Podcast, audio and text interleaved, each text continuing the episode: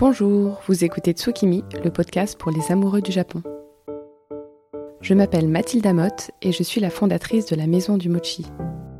Sur ce podcast, écrit à plusieurs mains avec les membres de l'équipe de la Maison du Mochi, nous partageons notre passion pour le Japon et sa culture, rythmée par la nature et les saisons. Tsukimi est un podcast que nous publions deux fois par mois, où nous suivons sur une année le calendrier traditionnel japonais en explorant les rituels et thématiques qui y sont liés. Pour chaque épisode, vous trouverez les liens et informations complémentaires sur la page magazine de notre site lamaisondumochi.fr. Bonne écoute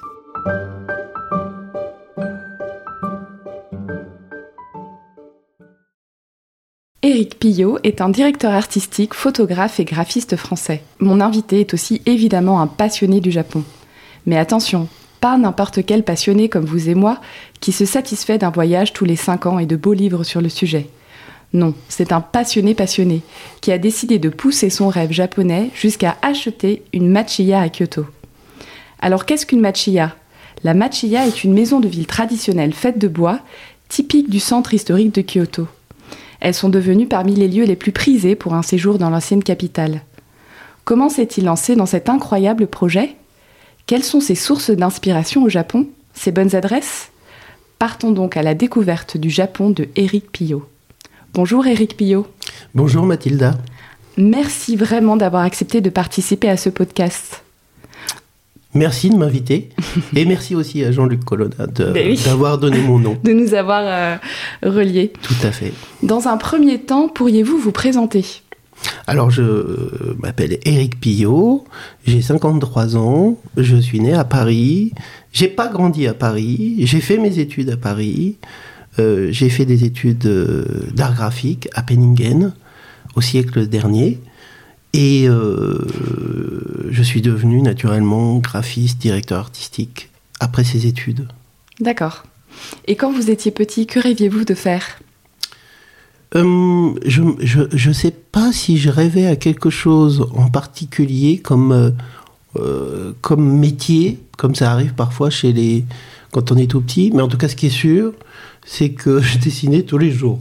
Et, et, le dessin était vraiment une... Ça l'est toujours, enfin, je dessine plus beaucoup, mais à travers mon métier et, et, le graphisme, c'est quelque chose qui m'a jamais quitté. Vous aviez toujours eu cette fibre visuelle depuis tout petit. Oui, oui. Hmm. Le dessin était une manière sûrement de. D'abord, j'étais passionné de dessin, je dessinais tout ce que je pouvais, mais surtout, c'était sûrement une sorte d'exercice euh, méditatif. Enfin, j'imagine quoi. Hmm. Voilà. Aujourd'hui, donc, vous êtes graphiste et directeur artistique. Euh, vous avez notamment créé la collection, euh, l'identité de la collection Common au service des arènes en coédition avec Japan Experience. Et vous avez aussi créé l'univers de Hirashai, ce vaste lieu dédié au Japon composé de différents restaurants, d'un kisaten et d'une épicerie. Quelles études avez-vous menées et quand avez-vous compris que c'était ce métier que vous souhaitiez exercer? Alors, j'ai péniblement euh, obtenu mon bac euh, B à l'époque euh, pour enfin pouvoir entrevoir qu'on pouvait faire des études et, et et euh, y prendre du plaisir. Euh, une fois que je suis rentré à Penningen, voilà, ça a été la révélation. Je, comme je disais juste avant, je dessinais depuis que j'étais tout petit, mais bon, voilà. Qu'est-ce qu'on, hmm. après, qu'est-ce qu'on en fait?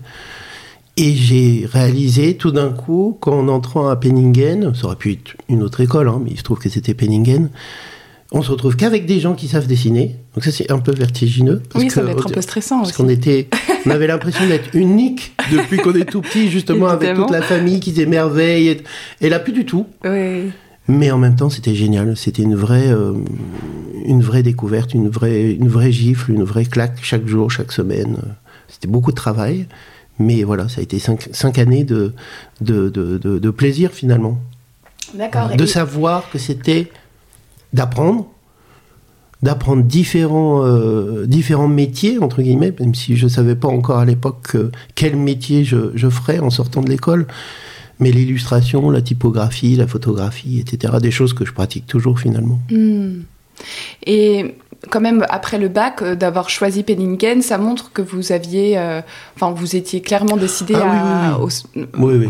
à être artiste. enfin, En fait, euh, j'ai eu la chance d'avoir des parents qui m'ont jamais, je sais que le contraire existe, euh, qui m'ont au, contraire encouragé, en tout cas qui m'ont jamais empêché de faire ce genre d'études.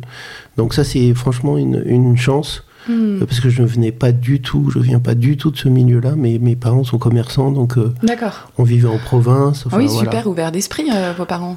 Bah oui, on dirait. Hmm. et, et donc quand je Bon, faut se remettre dans les années 90. Hein. Il n'y a pas Internet, il n'y a pas tout ça. Bah Donc, euh, pour mmh. contacter les écoles d'art à Paris, euh, fallait écrire, faire un courrier. On recevait euh, quelques semaines plus tard euh, une plaquette, ou dans certains cas, c'était comme ça à l'époque, ça a bien changé, mais toutes les écoles publiques qui étaient Estienne, Dupéré, Boulle, c'était vraiment sommaire. C'était pas sexy du tout, ça faisait pas envie. à tort, sûrement. En tout cas, la plaquette de Pinningen, à l'inverse, était presque trop belle, trop bien faite, trop intimidante presque quelque part. et puis ça avait un certain coût, qui est toujours le qui est toujours euh, ce qui est toujours le cas hein, faut pas le nier. Hmm. euh, et là aussi j'ai eu des parents qui m'ont dit euh, tu ne t'occupes pas du prix. Waouh. Hmm. et eh ben bravo à vos parents.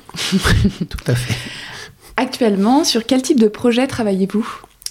Euh, je, je, donc j'ai rejoint en 2020, à l'été 2020, en plein Covid, une, une maison d'édition qui s'appelle Les Arènes, mhm. euh, qui abrite, comme on le disait justement tout à l'heure, euh, Common et plein d'autres sous, sous, sous marques, si j'ose dire, de petites maisons d'édition, mais principalement Les Arènes. Donc, mon activité principale, c'est de m'assurer de la bonne tenue visuelle euh, des couvertures principalement, pas que, parfois c'est aussi l'intérieur, mais principalement des couvertures de cette maison d'édition. D'accord. Et donc concrètement, au quotidien, votre quotidien ressemble à quoi euh, en tant que... C'est rue Visconti, à Saint-Germain-des-Prés. D'accord. Donc euh, j'habite au-dessus de Nishikidori. Excellent. voilà, donc en fait, géographiquement, je suis plutôt gâté parce que tous les jours, je fais le trajet à pied. À pied. Je traverse le mmh. Louvre et j'arrive, euh, je prends la rue Bonaparte et je tourne rue Visconti. Je suis arrivé. Oh là là, oui, c'est. Quand je vais pas rue Visconti et que je vais à Penningen donner des cours, puisque maintenant que j'ai quitté cette école dans la fin des années 90, mais je l'ai retrouvée il y a à peu près 8 ans pour euh, y donner des cours à, mon tour. Super, c'est des cours de, de, quoi De direction artistique en, en, cinquième année. Ok. Donc c'est rue du Dragon. Donc euh, là aussi, pas loin non plus. Voilà. enfin, je me suis bien arrangé pour que mon, mon périmètre euh, soit, soit, soit plutôt sympathique. Ah ouais, ouais, je me plains pas. C'est chouette. Et donc vous, vous travaillez euh, beaucoup là-bas, Oui, je suis, je suis, oui, oui, oui. Je ne suis pas du genre. Même pendant le Covid, c'était compliqué. Je, je, je, je n'aime pas rester chez moi pour travailler. D'accord. J'aime rester chez moi, mais pas pour travailler. Hmm. Travailler, je suis tout seul, je je j'y arrive pas. Voilà, hmm. j'ai besoin d'être stimulé par les par les autres, par les équipes, d'être dans un contexte de travail exactement, aussi. Euh, exactement. Et lors de notre discussion donc préparatoire à, à cet entretien, euh, vous me disiez que au préalable, vous étiez dans les, le secteur du magazine.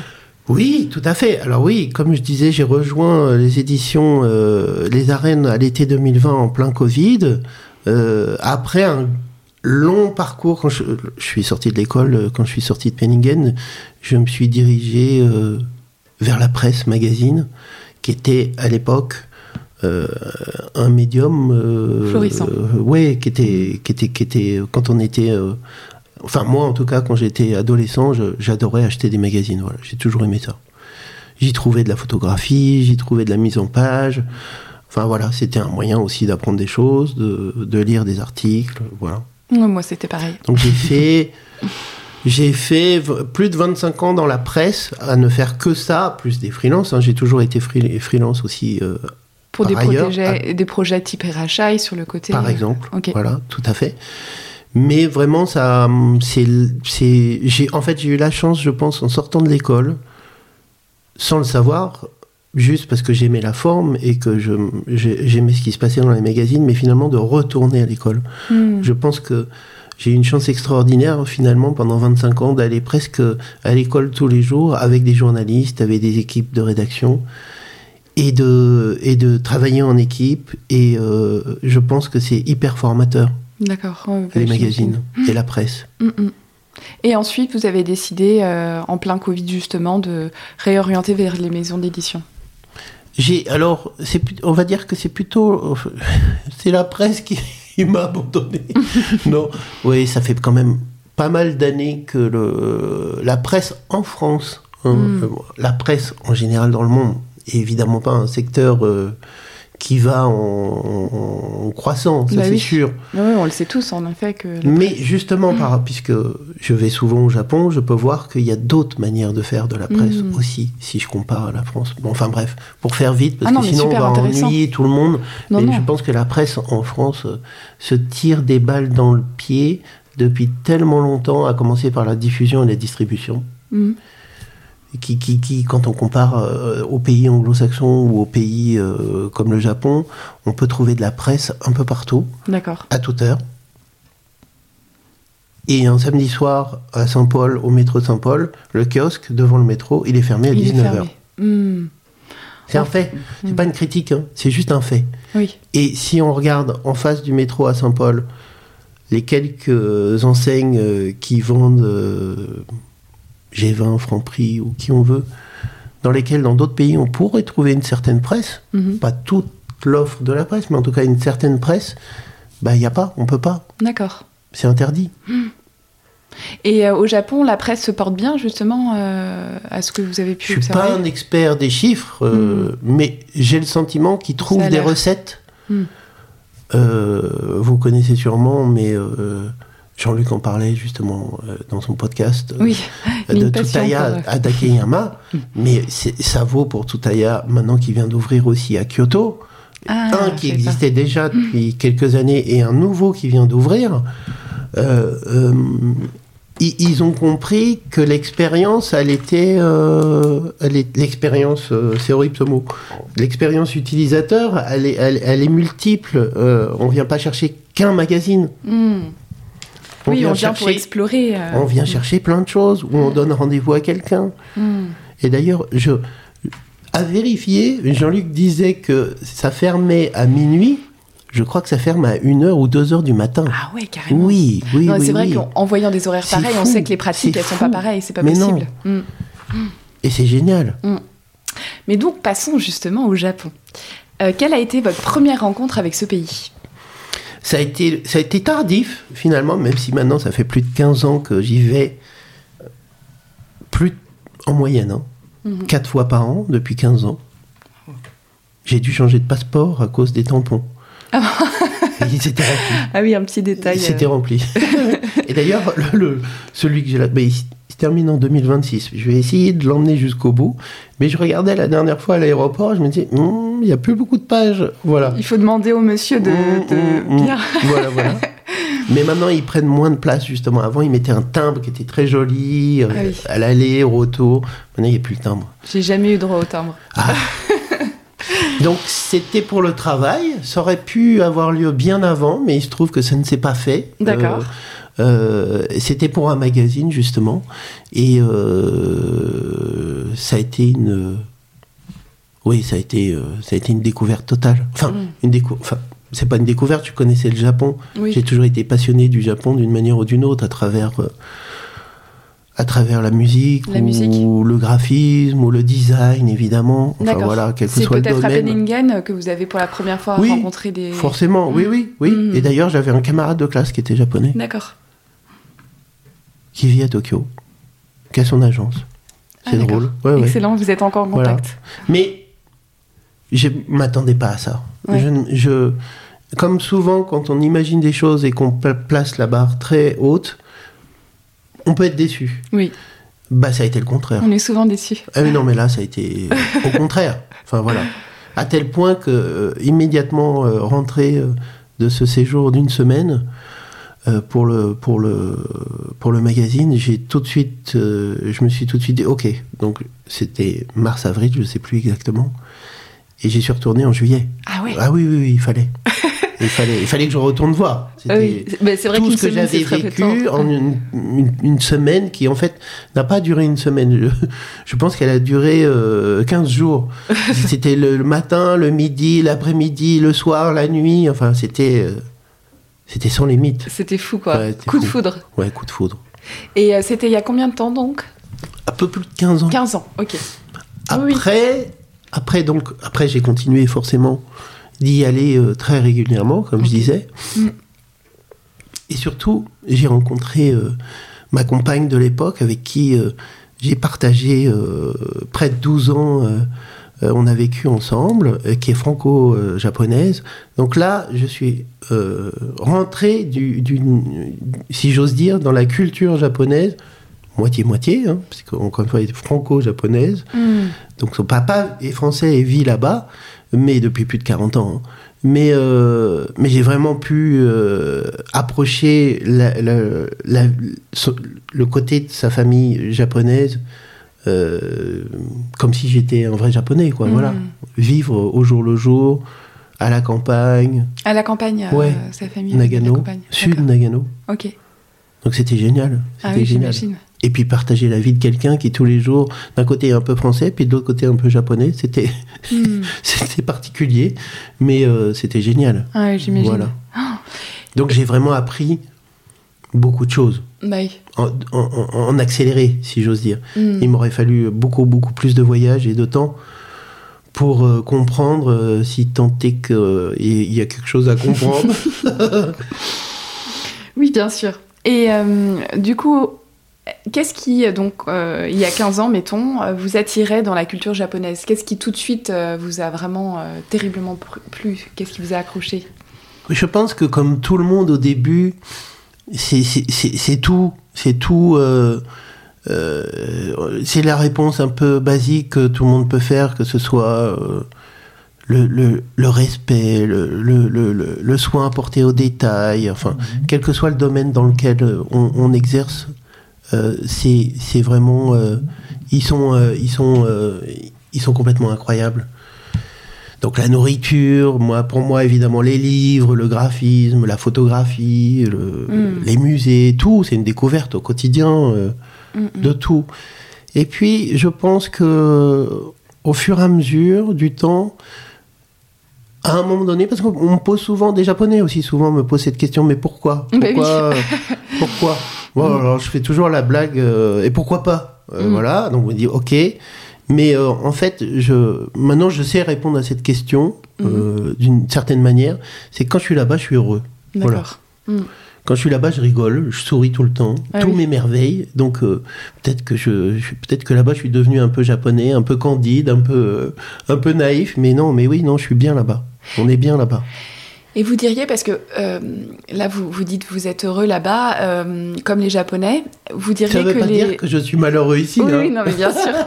non, non, mais vous sentez bien, quoi. C'est un peu. Exactement. Vous avez l'impression euh, de, voilà, de, de, retrouver quelque chose où vous êtes très bien. Et vous diriez que les Japonais sont heureux? Bah. D'une certaine manière, oui ça peut leur jouer des tours à force avec le temps. Je... c'est très confortable le Japon. Mm. C'est très facile. Tel, tout est tellement organisé, tout est tellement. Il euh, n'y a, a, pas de. Il a jamais de soucis, il n'y a jamais de problème. Tout est réglé dans l'instant. Enfin, voilà. Que je pense depuis qu'on est tout petit, quand on est japonais, c'est c'est euh, un cocon. Mm. Mais à l'inverse, je pense que peut-être surtout les jeunes générations, là, bon, c'est compliqué à décortiquer, mais avec les réseaux sociaux, etc., qui voyagent moins, bon, évidemment, le, le cours du yen versus euh, bah le l'euro le dollar, c'est juste pas possible pour eux. Mm, mm. Plus le coût de la vie qui n'a pas bougé au Japon depuis je sais pas combien d'années. J'étais hyper surprise en y retournant. Ah non, mais c'est dingue. Mm. C'est le, le, morning set ou le, lunch menu du midi, mm. c'est le même prix. Mais oui. je pense que c'est le même prix depuis 15 ans que j'y vais. Donc je ne sais pas depuis combien de temps ça n'a pas bougé. Mm, mm, Alors que nous, euh, bah nous le coût de la vie, il a augmenté. Bah Donc pour eux, c'est impossible de voyager. Mais je pense qu'en plus, euh, ils n'ont pas un... Je parle des jeunes, hein, forcément un désir profond de, tant que ça de voyager. De voyager. Oui, oui, je pense que. Ils sont assez euh, patachons, euh, les Japonais. Peut-être, peut-être. Donc, et c'est pas une critique, c'est chouette euh, aussi. Difficile de répondre à cette question. Est-ce qu'ils sont heureux? Après, je pense qu'il y en a beaucoup qui sont pas heureux. Ça, c'est certain, parce que la société, parce que. Oui, parce qu'on parle d'un cocon, mais en fait, c'est vrai que Bon, moi personnellement, euh, quand j'y vais et quand même j'y ai vécu, c'était que du bonheur. Donc euh, j'ai pas vu euh, les raideurs de, de la société japonaise, mais on m'en parle beaucoup. Après, c'est aussi des clichés que que- qu'on a nous les Français sur la société de c'est très dur, euh, c'est marche ou crève. et donc c'est vrai que ça m'intéresse de vous entendre dire que les Japonais sont heureux, que c'est un cocon. Je que pense qu'il faut pas le nier, ça existe, hein, évidemment. Je pense que chez nous, d'une autre manière, la, la violence euh, s'exerce aussi. hein. Oui. Euh, Peut-être qu'eux ne l'expriment pas. Enfin, je pense que pour beaucoup de Japonais qui n'ont peut-être pas, euh, qui n'ont peut-être peut-être pas le- le- le- eu les parents pour les aider à naviguer au milieu de... Enfin, bref, je pense que beaucoup de Japonais doivent se faire beaucoup de nœuds au cerveau et au ventre. D'accord. Parce que comme tout fonctionne par rapport aux autres, Mhm. le rapport à l'autre, le, le- le groupe prime sur l'individu, Mhm. c'est génial, c'est fantastique comme, euh, Oui. comme approche des choses. Mais à l'inverse, je pense que certaines et certains, se, se- se- à un moment donné, euh, c'est une extrême aussi. Ils font plus rien pour eux-mêmes, ils ne font que se, se poser la question de savoir et qu'est-ce que va dire machin et qu'est-ce que va penser truc. Je, je pense que ça devient à un moment donné un peu compliqué à vivre. Hmm. Mais pas pour tous. Hein. Oui, oui, oui. Pour euh, Il y en certaines a qui arrivent personnes. très bien à, À, à, euh, à gérer À ça. naviguer, euh, voilà, exactement, à euh, gérer ça. D'accord. Mais pour d'autres, c'est un vrai, je pense, que c'est un vrai calvaire. Oui, ça peut être une difficulté. Des retours de personnes, mais ce sont des, des Japonais qui vivent en France et qui ont décidé de partir justement. Donc euh, c'est pas justement tout le monde, c'est peut-être les personnes qui ont du mal euh, à vivre. Euh, j'ai, voilà, j'ai le retour euh, que, que c'est très difficile euh, d'être soi-même euh, et de et C'est possible. Ouais. Mm. Mais donc, ça doit être différent, en fait. En effet, euh, co- comme vous le dites, en fonction des tempéraments, il y a des personnes qui sont comme des poissons dans l'eau euh, là-dedans, et d'autres euh, d'autres tempéraments pour qui c'est moins évident, mais c'est comme ça dans n'importe quelle société, finalement. Sûrement. En France aussi, le côté libertaire, euh, grande gueule qu'on peut avoir, euh, doit déranger beaucoup de tempéraments, Bien euh, sûr. de personnes timides qui ont besoin de, de paix, de- d'harmonie autour d'eux, quoi. Tout à fait. Mm. Tout à fait. C'est super intéressant. Euh, et puis, je pense que pour les auditeurs aussi, euh, parce que c'est vrai que très compliqué. Euh, J'entends souvent ça parce que, évidemment, par exemple, au, au bureau, mes collègues qui me voient partir et revenir régulièrement Oui. me posent parfois ce genre de questions sur Bah oui. la place de la femme euh, Voilà, dans la société. hyper, Ça revient tout le temps, évidemment. Mais moi, je vois bien que la, la place de la femme au Japon, elle est pas. Enfin, oui, il faut. C'est très, très patriarcal, je cherchais le mot. Oui. Euh, très conservateur dans plein d'aspects de la vie, dans, dans plein de familles, etc. Mais je vois aussi que euh, la femme au Japon, tout va très bien. hein. Elle, Ah oui. elle est autonome, elle est indépendante, elle sort entre copines. Enfin, il n'y a aucun. Enfin, je, je- enfin, je vois pas de. De, vous voyez des femmes épanouies. Mais euh, oui, on n'est pas. euh, hmm. Ok. Parce que c'est vrai que là, pour le coup, vous, vous évoquez le, une un- deuxième un critique. Les femmes, la- le statut des femmes, en effet, fait très peur. euh, fait très peur. On se dit Oui, qu'elles bah, sont. une catégorie de gens, je pense, évidemment. hmm. Mais euh, ils Non, sont on en retard, hein, ils sont en retard. Évidemment qu'ils sont en retard. Le fait d'être sur une île, euh, j'en parlais avec une amie corse, justement, récemment. Le fait, le fait d'être loin comme ça, au bout du monde, oui, ça les préserve de beaucoup de choses, mais aussi ça les fait pas forcément toujours avancer euh, Oui. à la même vitesse dans certains domaines. Hmm.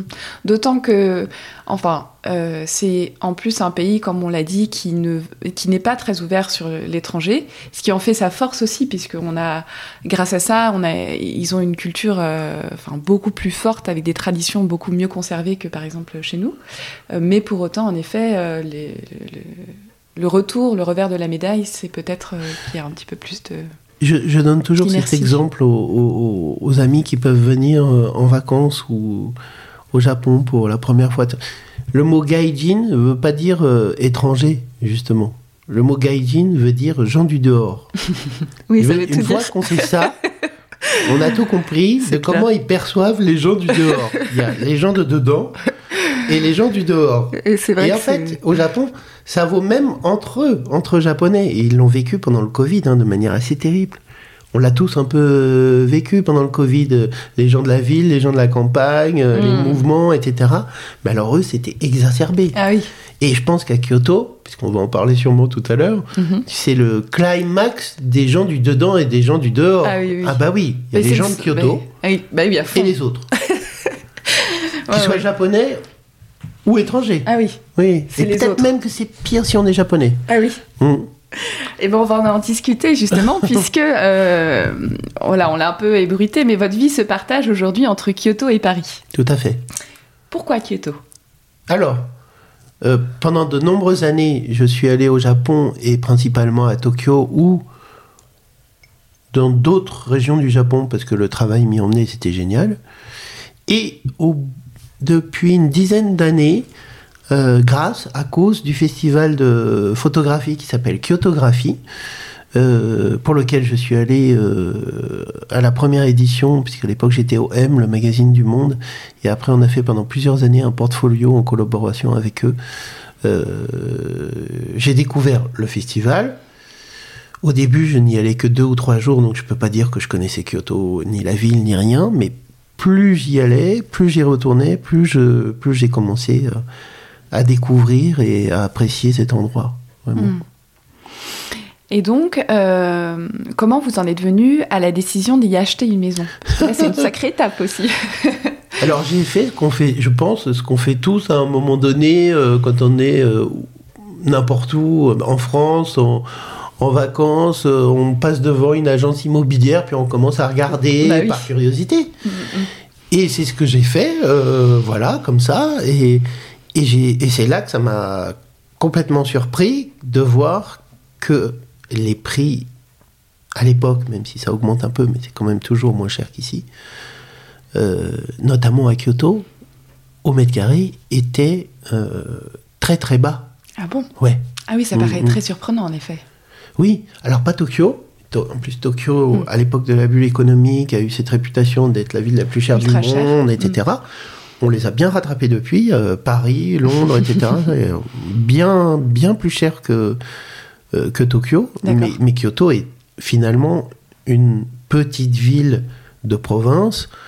Euh, ben, Il y a un million d'habitants. Oui, Oui, parce c'est- que c'est c'est bon. en, tout termes de géographie, c'est immense. en termes de géographie, c'est assez grand. Mm. Mais en fait, c'est euh, il y a très peu d'habitants. Puis en plus, euh, bon, ils ont un deuxième problème qui est le- la démographie. Et donc à Kyoto aussi, un vieillissement de la population. Et donc, euh, des, je pense, des surfaces et des maisons. Enfin, c'est pas je pense, je le sais, je le vois maintenant. hein.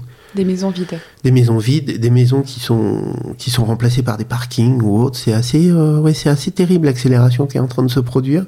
D'accord. Enfin bref, je- je- j'en ai profité d'une certaine manière. Donc les prix, des, les prix au mètre carré sont vraiment très bas. D'accord. Ils ont augmenté hein, depuis, mais on reste très très bas par rapport à, à Paris ou la France même. Donc comment j'en suis venu? Bah voilà. Donc déjà ça c'était quand même un facteur important. Oui. Mais de là à se dire, je vais, ah bah allons-y, euh, Bah oui. achetons à Kyoto. Parce que moi aussi j'aimerais bien, mais je ne Oui, pense pas euh, sauter voilà. euh, jamais. Alors, il s'était déjà passé quelques années. On va dire que, on va dire que c'est, ça faisait quand même presque une dizaine d'années que je- j'allais euh, plusieurs fois par an, encore une fois, au Japon et que je revenais. Au cours de ces dix ans, les freelances, les amis, les contacts, les réseaux. je- en fait, je, je me suis dit, mais bon, comme je disais, je suis né, j'ai grandi autour de Paris. Ma famille est autour de Paris.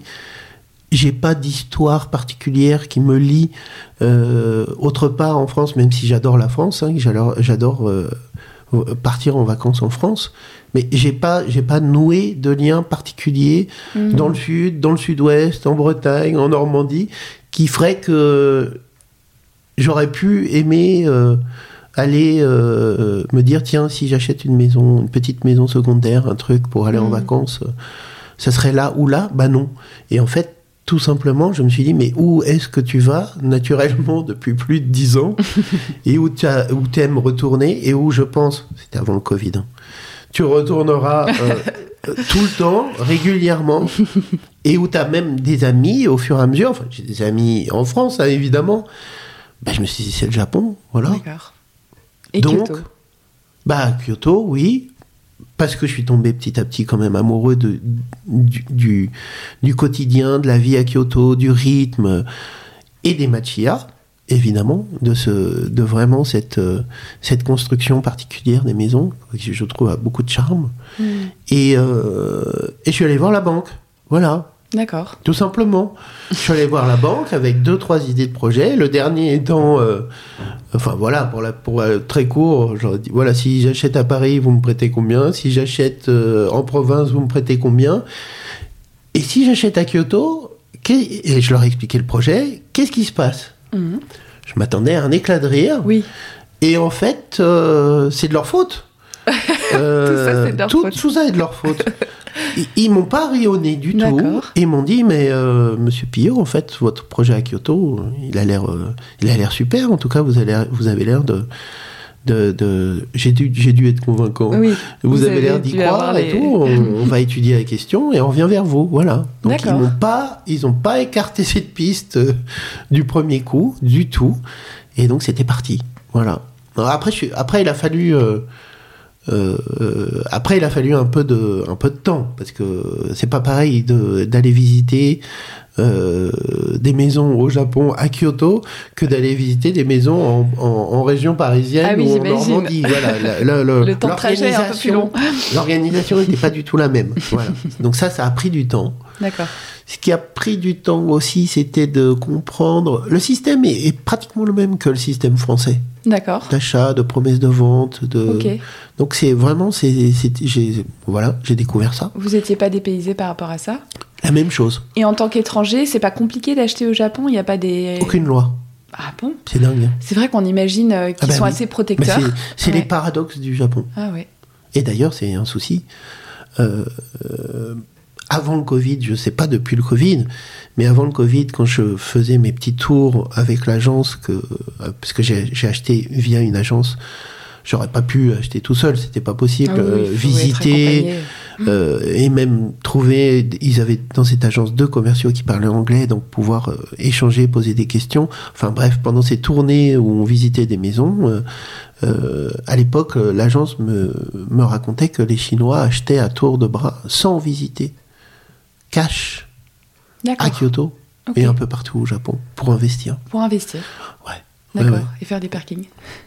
Alors les parkings, je sais pas si c'est eux, mais en tout cas, il y a une multiplication. euh, C'est devenu mon obsession à Kyoto. Maintenant, euh, je vois des parkings partout. C'est Ah oui. une catastrophe. Mais j'avoue, j'en ai bénéficié parce que, euh, par exemple, quand on, on- quand on a visité Kyoto il y a quelques semaines, là, on a opté pour le vélo parce que les transports, c'est un petit peu compliqué.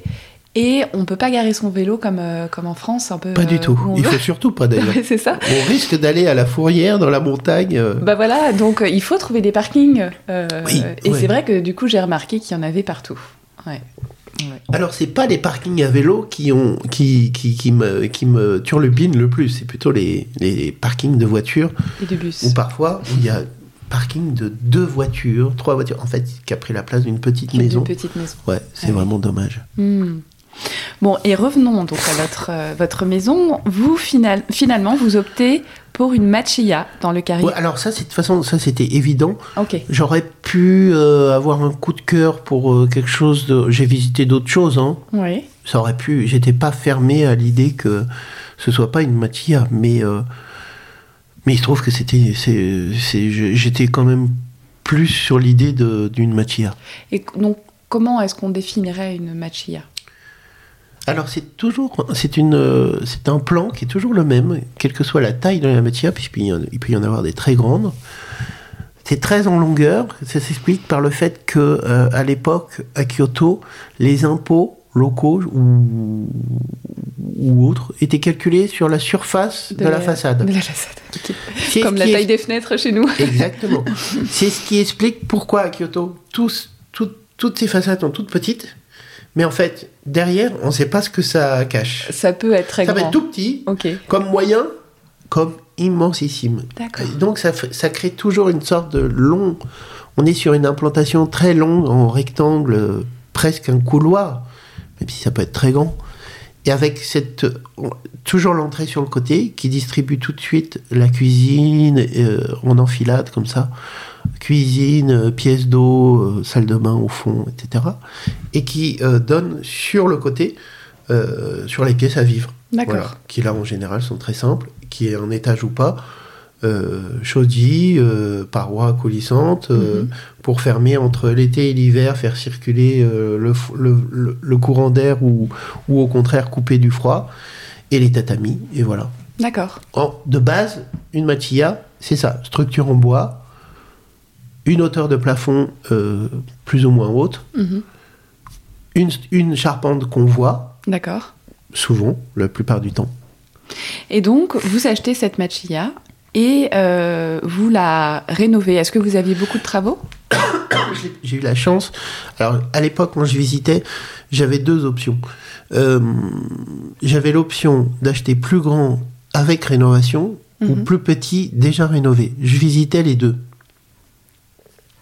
Et très vite, je me suis orienté sur euh, la, la maison déjà rénovée euh, parce que je voyais que ça allait être quand même. Je pense que s'il y a un endroit où faire des travaux, c'est bien au Japon. D'accord. Parce que je pense que Ils sont super réglo. ah bah, si on vous dit c'est livré le 22 février, je pense que c'est livré le 22 février, Oui. voire avant. Ça c'est certain. Le seul je pays au que- monde qui peut Je pratiquer pense ça. que ça c'est sûr. Les gens me, euh, ont du mal à le croire tellement les travaux partout dans le reste du monde c'est une catastrophe. Ah bah oui, oui. Mais je- alors ça je suis certain qu'au Japon c'est précis, c'est peut-être plus long, Hmm. mais c'est à l'heure. D'accord. C'est sûrement cher parce que euh, on est à Kyoto, enfin, en l'occurrence moi j'étais à Kyoto, et que tout de suite on a affaire à des savoir-faire, euh, des Mhm. artisans, enfin voilà. Et je voyais que ça allait être très long quand même. Oui. Voilà. Je Puis pensais que ça euh, allait être en très étant euh, à moitié en France aussi, euh, oui, voilà. c'est vrai que suivre des Bon, travaux, en fait, j'étais pas euh, là aussi non plus fermé à l'idée de. Puis surtout, j'aurais pu avoir une plus grande surface. Mm. Mais en fait, il, il se trouve que j'en ai visité bon, plusieurs qui m'ont plu avant de comprendre que le système. Donc, quand on disait tout à l'heure, euh, c'est facile pour un étranger, en fait, oui, c'est facile pour un étranger, il n'y a pas de loi qui en empêche. En revanche, il y a euh, quelque chose qui met du temps, à- que j'ai mis du temps à comprendre, qui était, euh, qui était tout simplement que quand en France on achète une maison, il y a un prix euh, plancher. Si on met au prix, la maison est pour vous. Mhm. Si on négocie et qu'on met un prix en deçà, Oui. on n'est pas à l'abri que quelqu'un d'autre surenchérisse. Oui. Jusqu'au au prix plancher. Mm, mm. Au Japon, il y a un prix plancher, mais c'est le vendeur qui décide à qui il vend. Donc même si vous mettez au prix, quelqu'un qui a mis en dessous, Il peut lui accorder. il peut lui accorder. Ah, En clair, ça entre un claire. acheteur japonais et un acheteur étranger, même si je mettais au prix plancher, il se trouve que le vendeur, pas forcément par euh, racisme euh, bête et méchant, hein, mais juste parce que se disait euh, C'est plus simple. Ouh là là là là, qu'est-ce que c'est que cette histoire de français, cette histoire de prêt, c'est quoi la Société Générale, enfin voilà, Mm. tout simplement. Bah oui, bien sûr. Donc certaines maisons que j'ai vues qui m'ont plu, sur lesquelles j'ai mis des offres, j'ai pas remporté le. Vous sont passés sous le nez pour Ouais. cette raison. Je- oui, tout Mm. simplement. Voilà. Et finalement, donc. euh, Donc vous- j'en ai vu une un jour Oui. dans ce quartier de des Yanagi Shimogamo. Mhm. Je- que je connaissais pas à l'époque. hein. De toute façon, je connaissais Kyoto, le centre de Kyoto, des endroits autour de Kyoto, mais je j'avais pas pas vécu à Kyoto, donc je connaissais pas ce quartier. Mm. Il se trouve que j'ai eu quand même beaucoup beaucoup de chance parce que ce quartier est vraiment super. Oui, super. et euh, et j'ai flashé sur la maison, voilà. Et, Et, donc, j'ai- et- et là j'ai fait une offre et là ça a été ça accepté. accepté. Et là, je me suis retrouvé face à un, un vide, avec, tout, tout ce monde, tous ces rêves, tout- toutes ces idées que je me mettais en tête depuis des mois, des années. Et ben là, c'était concret. Ah oui, Il oui. fallait y aller. Ah. Et donc, vous dites que vous êtes passé par une, une agence Tout à fait. qui existe toujours. Tout à fait. Est-ce que je pourrais vous demander le nom euh, Hachise. Hachise. C-H-I-S-E. Ok. Qui. euh, Il y en a d'autres. hein. Hmm. Euh, euh, J'ai découvert depuis quelques années une autre agence qui s'appelle IEA, Il y a. qui est super. Ok. qui est encore plus pointu qu'Achizé, je trouve, pour euh, la curation des, des maisons, des machillas, souvent, principalement, qu'ils trouvent Eh ben, soit à rénover, soit déjà rénové. Ieya, c'est plus souvent à rénover. À rénover, d'accord. Hachizé, c'est plus souvent déjà rénové. D'accord. Eh bien, on, on mettra, je, je mettrai ces informations dans, dans l'article dédié à votre, à votre épisode, comme ça, Tout à fait. les personnes qui rêvent pourront peut-être concrétiser Déjà, euh, également. rêver, euh, tout simplement, euh, comme je l'ai fait Mais moi, pendant vais longtemps, sur Internet, parce que c'est incroyable. Ah oui, c'est clair. Je vais y passer beaucoup de temps, je pense. Euh, et donc, cette machia, machia est déjà rénovée. Oui, Euh, pour ceux que ça intéresse, je vais mettre le lien vers euh, la vidéo qui a réalisé oh Ben. Oui. Ouais. Si vous êtes d'accord Oui, Ouais. oui, Parce qu'on oui. voit bien la je maison. déteste me voir et m'entendre. Ah oui, bah, bienvenue au club. C'est signe de modestie, euh, dirons-nous. Non, mais j'ai accepté. Cette, euh, C'était un ami qui m'avait demandé et les gens étaient charmants. Ils sont venus chez moi, effectivement, à Kyoto, m'interviewer et faire la petite visite. Et on me parle beaucoup de cette vidéo. C'est drôle. Oui, Ouais. bah, euh, c'est vrai qu'on tombe dessus euh, facilement quand on, dingue. on tape votre ton. ouais. Et bon, ça fait complètement rêver, quoi. On vous voit en effet dans cette maison, donc qui est pas grande, hein. Elle fait non, combien elle de fait mètres carrés 55 mètres carrés. 55 mètres carrés. Tout à fait. Hmm. C'est un petit, c'est une petite cabane. Oui, c'est un refuge, quoi. Totalement. Et euh, on a l'impression qu'elle est très ouverte euh, finalement sur l'extérieur, euh, puisque vous avez cette possibilité de, de tout ouvrir. Oui, mais en fait, dans la réalité, il il y, a que au mi-saison qu'on peut se permettre ça. D'accord. Parce que soit il y a les moustiques, euh, dès que les beaux jours arrivent, il y a des moustiques.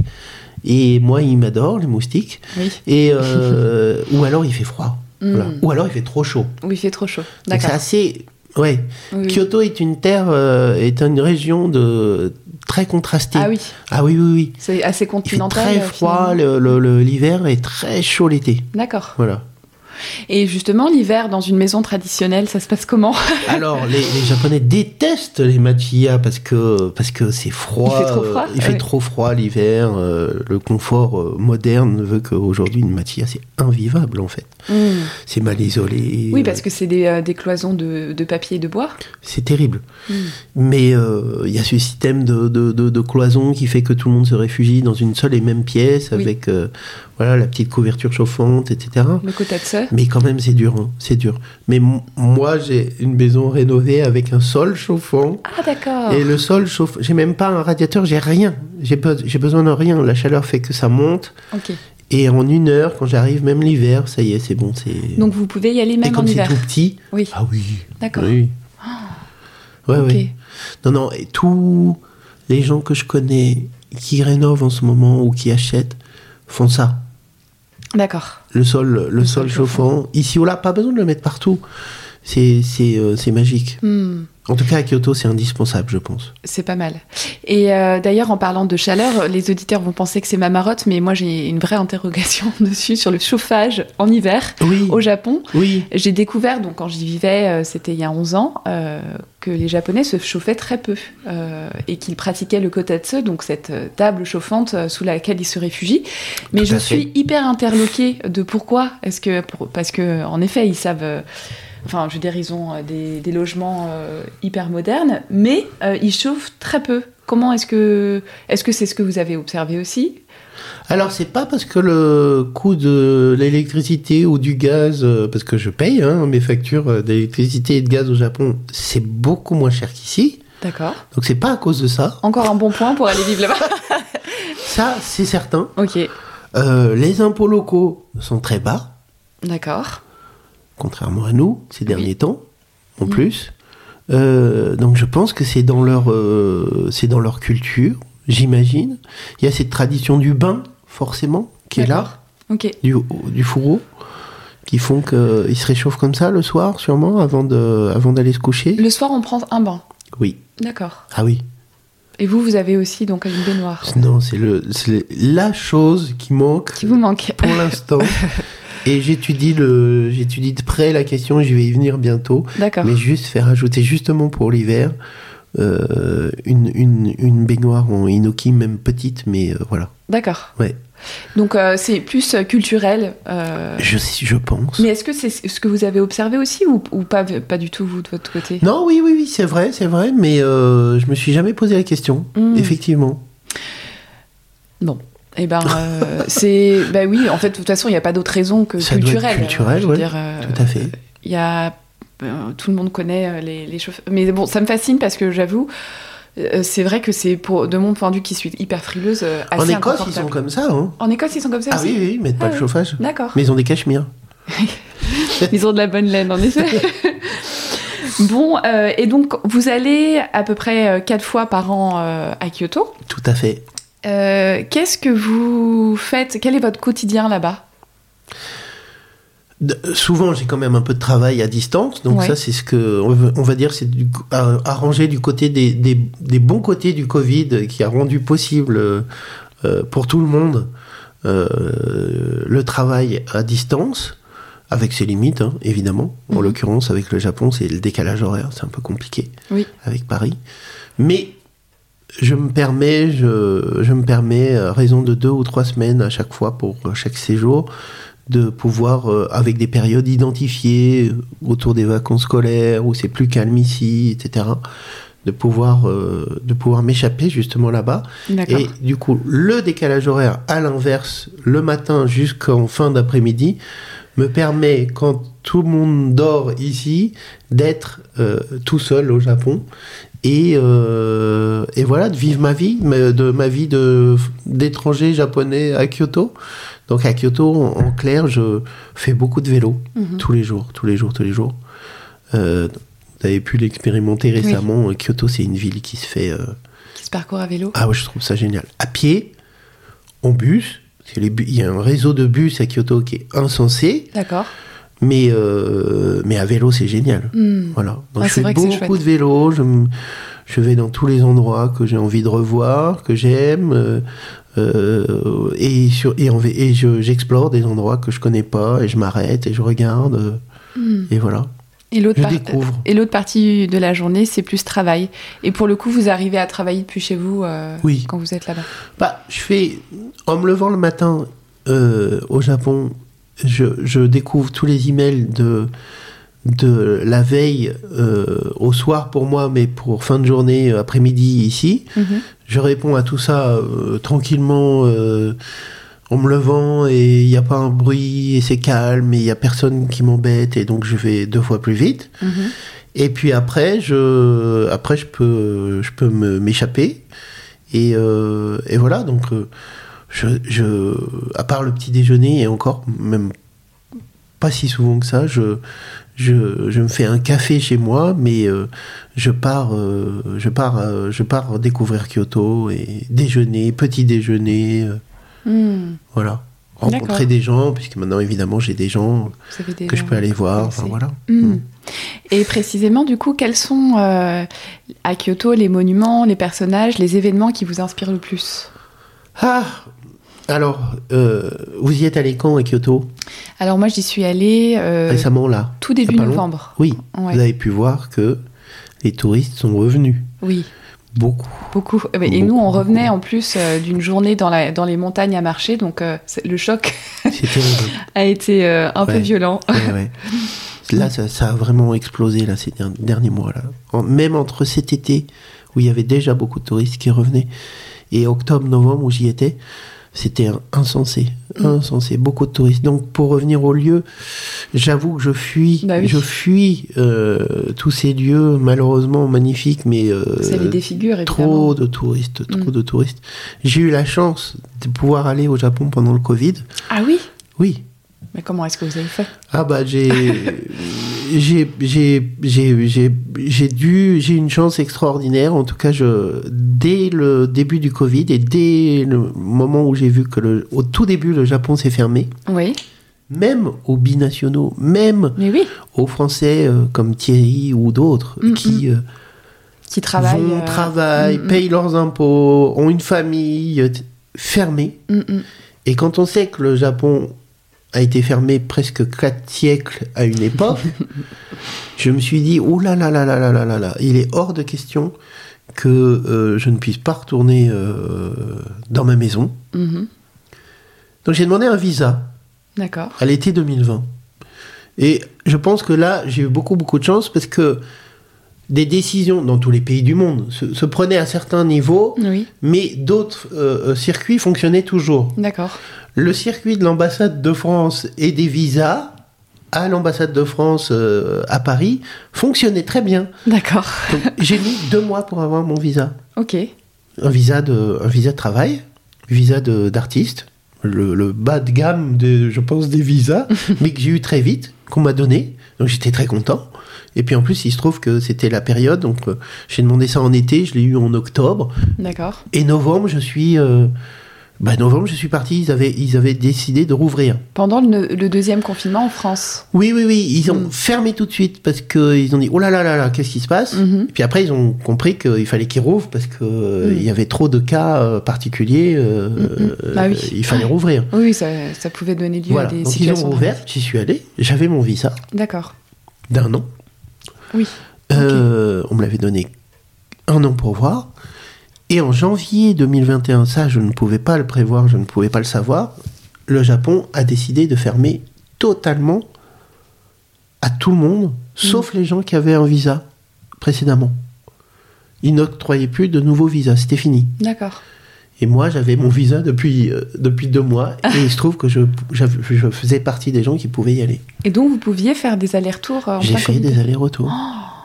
Et vous deviez à pas 30, faire de l'isolement 30 euh, personnes par euh, avion, Ah oui, j'imagine que ça devait être euh, lunaire. une situation. Lunaire. C'est incroyable.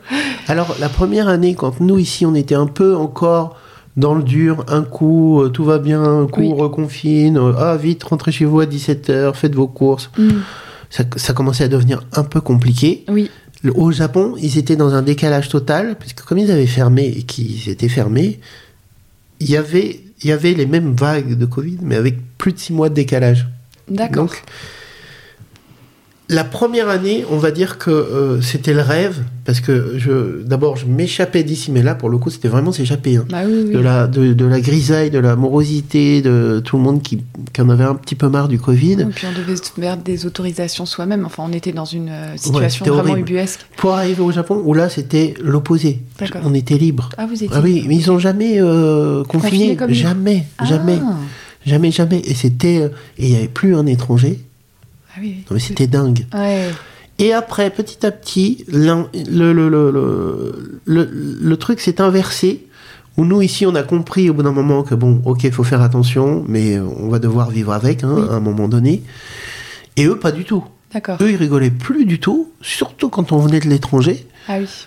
Parce qu'ils pensaient encore pouvoir euh, dire euh, non, ça passera pas par Oui. euh, chez nous. Ils passent pas par nos frontières. Et c'est là qu'ils ont commencé à installer de plus en plus de, de, de, de- de contraintes. D'accord. Donc ça passait par euh, un dé- 30 personnes par avion, 4 heures pour sortir de l'aéroport.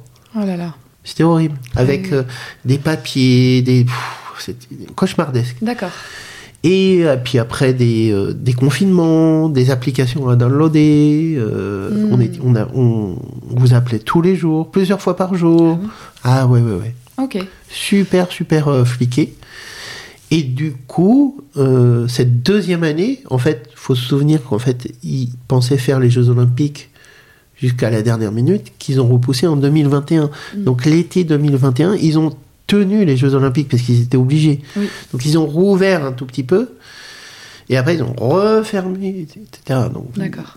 2020, 2022, euh, c'est dur. C'est Mm. dur. Avec des périodes en sortant de la- l'aéroport où il faut rester entre 3 et 6 jours euh, dans des Ah oui. hôtels euh, ouais, où on peut pas sortir. Ça, c'était la Ça, cata. c'était pénible. Ouais, très pénible. Oui, et pour revenir sur euh, Kyoto, au niveau. euh, donc, pour des personnes, j'imagine qu'on vous pose énormément la question, mais euh, pour des personnes qui souhaitent visiter Kyoto, euh, quel. En vélo euh, oui, En déjà vélo. en vélo. En vélo. Ok. Et quel circuit leur conseilleriez-vous Ça dépend de leur intérêt, peut-être, vous leur Bah, en vélo, Kyoto est grand, mais finalement pas si grand que ça non plus. Donc je pense que tout est, tous les temples, tout, euh, tous les temples sont tournée à faire, tous Mm. les, tous les jardins aussi sont fantastiques. Hmm, Enfin voilà. Et après, sur le chemin en vélo, Je pense qu'il y a mille choses à voir euh, et, et s'arrêter et regarder, ouais. Avoir du temps quand même. Enfin, moi, c'est comme ça que je découvre Kyoto. que vous appréciez. oui, Oui. Je décide un matin d'aller faire tel euh, jardin, tel temple. J'y vais, en vélo. Sur le chemin, je vois des choses. Sur le retour, je m'y arrête.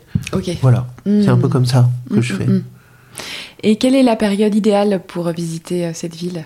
L'automne. L'automne. Mais j'ai envie de dire le Japon en général. Oui. Je oui. trouve que l'automne, c'est C'est magnifique. C'est magnifique. Et donc no- l'automne octobre ou l'octobre euh, novembre? Oc- octobre, novembre, décembre, je trouve que c'est trois mois euh, magiques. Parce qu'il fait beau tous Oui. les jours, le soleil se lève tôt. Euh, il peut faire froid, mais c'est sain, c'est sec. Hmm, C'est vraiment, pour moi, c'est la meilleure période. D'accord. Oui. J'ai eu la chance d'y aller fin octobre, euh, début novembre. C'est fantastique. Et c'est vrai qu'il faisait extrêmement bon. J'étais Ouais, surprise, euh, ouais. il faisait bien Alors, meilleur. cette année, il, fait, il faisait particulièrement doux. Ah oui, d'accord. Ouais. Oui, oui, oui. Mais beau, c'est normal. Mm. Doux, c'est un peu pas Oui. normal. Oui, parce que là, on était en chemise euh, début novembre. ouais, ouais, ouais, tout à fait. Ça, c'est pas comme ça d'habitude. Hmm. Ce qui m'amène à ma dernière thématique avant de passer au petit crible de la fin. Notre podcast parle du Japon, mais aussi de la nature et des saisons. Êtes-vous proche de la nature? Oui. Et plus je, plus je passe du temps au Japon et plus je passe du temps à Kyoto et plus, euh, oui, je comprends ce- cette, cette, euh, cette importance dans leur, euh, dans leur quotidien, dans leur vie de tous les jours. C'est euh, étonnant que du coup j'essaye d'appliquer ici. C'est-à-dire qu'au quotidien, euh, Le rapport aux saisons. vous trouvez que le rapport, Le aux, rapport saisons, aux saisons. euh, est très très fort euh, là-bas. Et, et- enfin, en fait, je pense que pas, ils n'y pensent même pas. C'est tellement ancré dans leur euh, calendrier, dans leur, dans leurs habitudes, dans leur culture. dans- Hmm. C'est vraiment une culture de, de, de, de, de rendez-vous, de petites cérémonies, euh, Mm. quelles qu'elles soient. Et donc, euh, tout est rythmé au, au rythme des vraiment des, des saisons, C'est-à-dire qu'il y a des cérémonies qui diffèrent en fonction de l'année? complètement. D'accord. Oui, oui. Beaucoup. Et là, nous sommes euh, en janvier. Oui. Euh, quel, euh, quel, quel type de, de cérémonie, de rituel on peut voir à ce moment-là? Eh bien, j'aurais dû euh, réviser avant de venir, mais il se trouve qu'en fait, en janvier, en janvier, j'y suis jamais euh, Ah, à. Kyoto parce que j'y vais, je reviens toujours début janvier. euh, J'aimerais beaucoup rester euh, Pour le euh, Nouvel An, prochainement. Euh, Mm. Nouvel An, je le fais. D'accord. C'est génial. Mais en fait, fin janvier, début février, c'est là qu'il neige D'accord. à Kyoto. Ah oui, il neige encore à Kyoto oui, oui. Il neige, je le vois sur Instagram euh, à chaque année. Et en fait, je suis à Paris, il fait nuit Il le fait matin, il fait nuit le soir, il fait nuit la journée. Et je rêve de voir Kyoto sous la neige. Ouais. Ah oui. Je rêve de voir Kyoto sous la neige. J'ai eu la chance d'avoir de la neige ici ou là, mais qui tenait pas. C'était juste quelques heures. Et là, ça devient. euh, oh, c'est féerique. Bah, n'importe quel endroit est féerique, mais du coup, La Kyoto neige, sous la neige. Mais euh, Kyoto sous la neige, tout d'un coup, il n'y a plus un bruit, tout est calme. C'est, c'est, oui, c'est magique. Bon, bah, objectif 2024. Ouais. voilà. Voilà. Euh, Peut-être qu'au moment où ce podcast, euh, cet épisode est publié, vous serez sous la neige à Kyoto. On verra. On verra.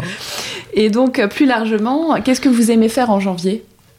Euh, à Kyoto, au Japon, en De général. manière en tant qu'activité saisonnière, même pas forcément si vous êtes à Kyoto, mais euh, Oh. qu'est-ce que vous aimez faire à cette période?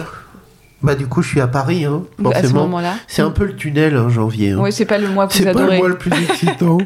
Il y a le droit de le dire Euh, aussi.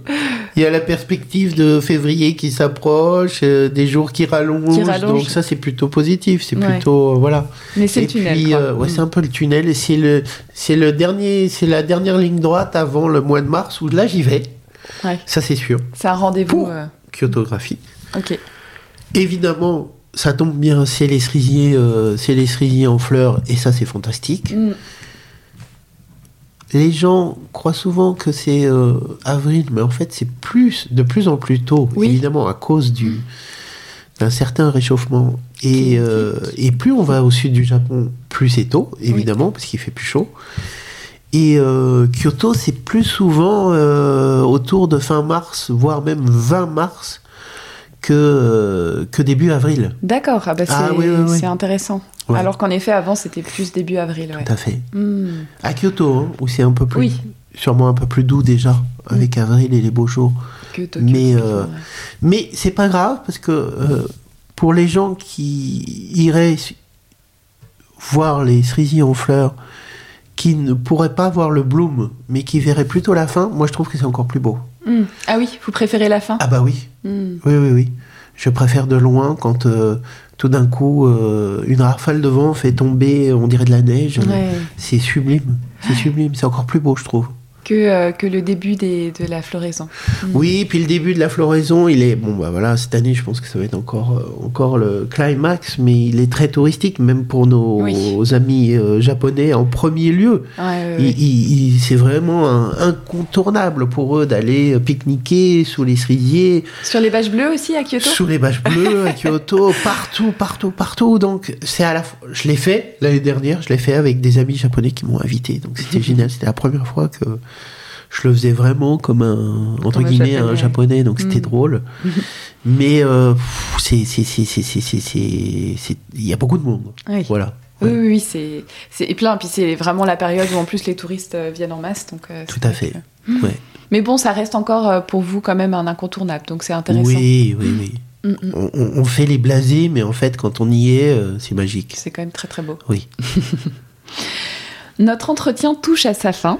Euh, je vous propose, avant de nous dire au revoir, un petit questionnaire avec des questions courtes pour des réponses plus ou moins courtes. Alors, quel est votre plat japonais salé préféré Alors, il y en a plein, parce que j'aime tout. Mais, euh, ou presque tout. Mais euh, en hiver, particulièrement en ce moment, en décembre ou en janvier, euh, le oden, je, je trouve que c'est incontournable. Et pour ceux qui ne connaîtraient pas le oden, Ah. qu'est-ce que c'est?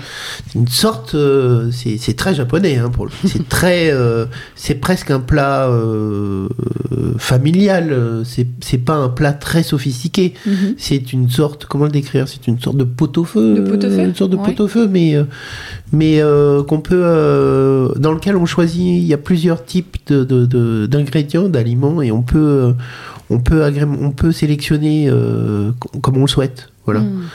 avec euh, avec ce bouillon qui est euh, qui est fantastique. Toujours le, avec une base de dashi, c'est ça? Tout à fait.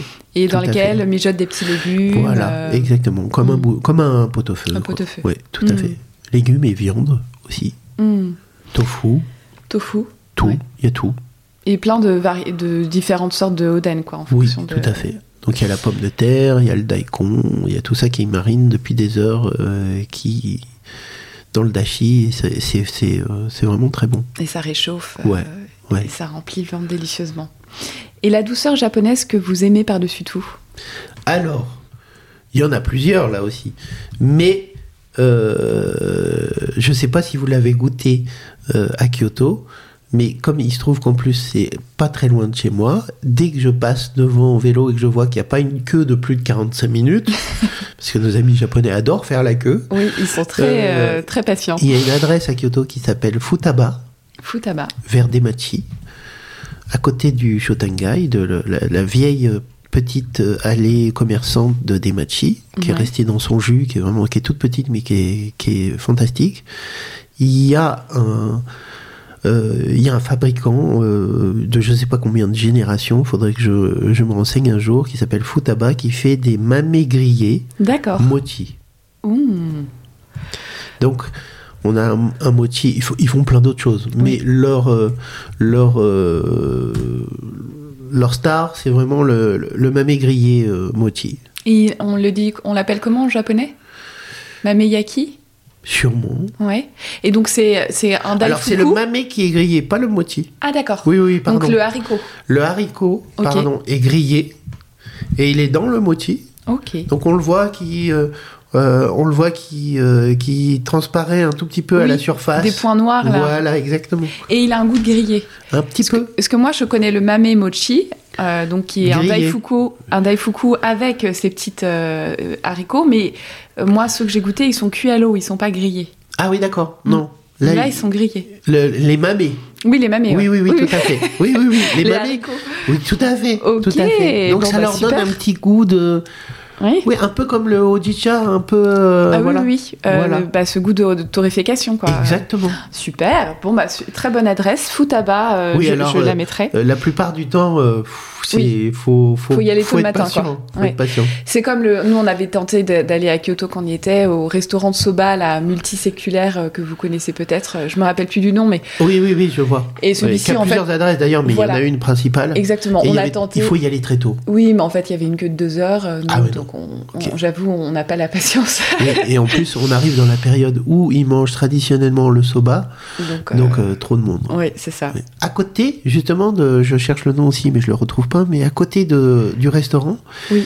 je sais pas si vous avez vu, mais ils ont ils ont ouvert récemment une petite, euh, toute petite pâtisserie D'accord. où ils font des choses au soba, justement, Ah non, j'ai pas vu. des biscuits euh, au soba, etc. Ah bah, je- je très regarderai ça. élégant et très bon surtout. Et je mettrai dans l'article aussi le, la- du coup, la- le nom et l'adresse de ce restaurant de soba. Ah, euh, le soba. plus. oui, pardon. Plus Futaba, en effet. Et quel est votre goût ou parfum japonais préféré? Je pense que je, je, re- je relis mes notes pour voir si j'ai pas oublié quelque chose. Mais euh, euh, définitivement, j'ai toujours aimé le parfum du, des cèdres. D'accord. Et, et, et donc, a fortiori, du, du cèdre euh, japonais, enfin des cèdres japonais, parce qu'il y en a plein. Oui. Le hinoki, euh, forcément, D'accord. mais aussi le, tsu- le tsugi. Et il se trouve qu'une grande partie du bois dont est fait ma machiya, euh, des éléments qui ont été rénovés sont en tsugi. Ah, génial.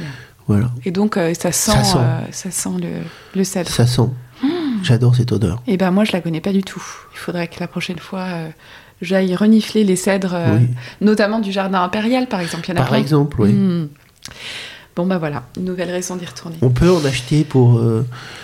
Euh, on peut en acheter pour parfumer. Ça a des vertus euh, antibactéries, bactériens, anti-petits moustiques, tout ça. On peut mettre dans le linge, on peut voilà. Hmm. On peut en mettre dans le bain aussi. Non, c'est fantastique. Mm. Si vous étiez un goût ou un parfum japonais, quel serait-il? Mon Dieu. euh, Oui, elle est, elle est un peu tordue cette question. oui, oui, oui, oui. oui. Euh, mais vraiment, j'ai envie de dire parce que ça, c'est depuis longtemps. or, euh, le, encore une fois, le, le, le hinoki, le parfum du, du cèdre, c'est ce genre d'odeur que j'aime euh, Hmm. particulièrement au, Japon, qui me touche le plus en tout cas. Que ce soit, euh, oui, que ce soit dans un, dans une, dans une, euh, dans une baignoire en bois au fourreau euh, hinoki ou, euh, ou dans un endroit, dans une maison. Pour vous, c'est une odeur qui, euh, du coup, vous réconforte, vous, enfin, vous, ou alors active votre créativité, euh, vous amène vers la spiritualité. Elle- Sûrement, ouais, Ouais. ouais. c'est sûrement ça. Il y a ouais. quelque chose de spirituel Pas plus dedans le réconfort, mais plutôt le. Non, non, quelque chose que j'apprécie particulièrement, qu'on Mm. qu'on sent moins, je pense aussi, peut-être par chez nous. Oui. Enfin, il y a des pins, hein, évidemment, mais Mm. les, les cèdres japonais sentent vraiment autre Très chose. très bon. Ouais. D'accord. Et quelle est votre saison préférée? L'automne. Évidemment, vu votre réponse pour, euh, pour Kyoto. Ceci dit, vous allez euh, en mars euh, aussi. Et j'y vais en été où il fait atrocement chaud, Très, très chaud. ça me gêne pas du tout. D'accord. Vous supportez bien la chaleur. Ouais, ouais, ouais. Mm. Et puis quand on fait du vélo, notamment à Kyoto, en fait, on... il y a du vent, on a de l'air, Oui. même s'il fait chaud. Le seul petit problème, c'est quand on s'arrête. Faut Oui. vite trouver un endroit réfrigéré. Voilà. Et ça tombe bien, au Japon, il y en a, Il y en un a peu plein. partout. Euh, Est-ce que vous auriez une bonne adresse autour du Japon en France? Hirachai, forcément. Évidemment. Hirachai, Donc euh, qui a euh, qui vient d'ouvrir, on peut encore dire ça. Hein, oui, euh, bah oui, oui, pas qui a ouvert euh, l'été dernier. et qui euh, encore une longue route, un long chemin de- devant eux, euh, mais qui est un vrai succès hein, depuis, depuis l'ouverture Oui. et qui et qui offre justement, je crois que c'est sur les, les réseaux sociaux, ils le mettent en avant, mais si, je crois qu'il y a plus de 1000 produits euh, fine. de l'épicerie fine, dont Mm. 700 qui n'ont jamais été vendus euh, en France auparavant. Ah ouais, c'est génial. Donc faut y aller. En plus, forcément. Quand on est sensible justement au graphisme, au packaging, euh, Ouais, là, on ouais, se régale ouais, euh, rien C'est bien, c'est une vraie. En tout cas, ça n'empêchera pas de continuer d'aller dans les autres euh, épiceries euh, qui ont aussi leur offre et, Mm, mm. et leurs propositions. Mais là, il y a une vraie, euh, une vraie nouvelle offre à Mm, mm. découvrir. Et puis le lieu en lui-même est très beau, tout de Tout à bois fait, aussi tout à fait, tout de à fait. clair. Mm. Très bien. Et est-ce que vous auriez une bonne adresse au Japon? Oui Mais il y en a plein, hein, Bah, évidemment, il y en a plein. Mais moi, il y en a une que j'aime bien, et j'aime bien prendre les gens un peu euh, euh, au dépourvu. Donc c'est justement, c'est une adresse très japonaise, mais c'est pas du tout japonais. D'accord. on pourrait presque comparer ça à une sorte de Angelina. C'est beaucoup plus petit, mais c'est un endroit à Kyoto sur euh, Teramachi, Dori. Donc la rue de Teramachi, pas Teramachi, le, le- le marché couvert justement, qui est juste en face. Il faut traverser le, la grande avenue qui s'appelle Oike. D'accord. Et on se retrouve sur Teramachi Dori, qui est une petite rue, pas très longue. Mhm. Quand on arrive au bout, on est au, en face du, enfin, à l'angle du grand palais impérial à Kyoto. Ok. Et Teramachi Dori euh, a plein de, c'est un peu le quartier des antiquaires. Il y a plein de, il y a plein de jolis magasins à découvrir et à, et- et à voir. Mais moi, il y a une petite boutique de biscuits. euh, pas japonais du tout, de, bon, pour, euh, de biscuits euh, français ou anglais, euh, qui, qui sont divins, notamment leur madeleine. Ils font des madeleines incroyables. À tomber par terre. Et ça s'appelle Murakami Kashindo. Voilà, c'est tout petit, mais en fait il y a un salon de thé derrière. C'est pas loin du Hippodo l'été. Ah oui, ok. Euh, et voilà, vous rentrez dans la boutique, tout est en bois, tout est à l'ancienne. Euh, vous pouvez acheter un biscuit tout seul ou une boîte ou une sélection de biscuits. Vous faites comme vous voulez, et ils sont tous à tomber. Très bien. Et vous, en particulier, vous conseillez quel biscuit ou quelle madeleine? Oh, ça. oh, Il n'y a qu'une madeleine, donc euh, Ah, une seule, il n'y en a qu'une seule. Après, il y a plein de différents biscuits avec euh, aux fr- fruits, au yuzu, etc. Il y a plein de choses. Faut, faut Tous sont alterner. trop bons. Ok. Mais la madeleine a. euh, la madeleine fait son effet. Je, je- quand je reviens, euh, quand j'ai de la place dans ma valise et que je reviens avec une ou deux boîtes que j'offre euh, aux gens de madeleine, donc déjà un, tu, tu me ramènes des madeleines du Japon, bah oui, bah oui, tu vas voir. Et, et en général, ils sont sciés. Voilà. D'accord. Ouais. Eh ben, merci pour cette bonne adresse que l'on mettra dans l'article. Quel est votre mot japonais préféré? Kampai, Kampai, voilà. Est-ce que c'est euh, le mot de la convivialité. voilà, La c'est le partage, célébration. c'est le partage. Euh, quelle personnalité, enfin, donc dernière, dernière question, pardon, quelle personnalité ayant une relation privilégiée avec le Japon souhaiteriez-vous entendre dans ce podcast?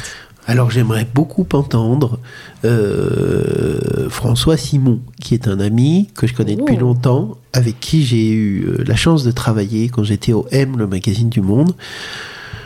Euh, que je connaissais évidemment, enfin que je connaissais, dont je connaissais le travail avant qu'on travaille ensemble, parce que je lisais ou j'écoutais ou je regardais ses émissions déjà à l'époque.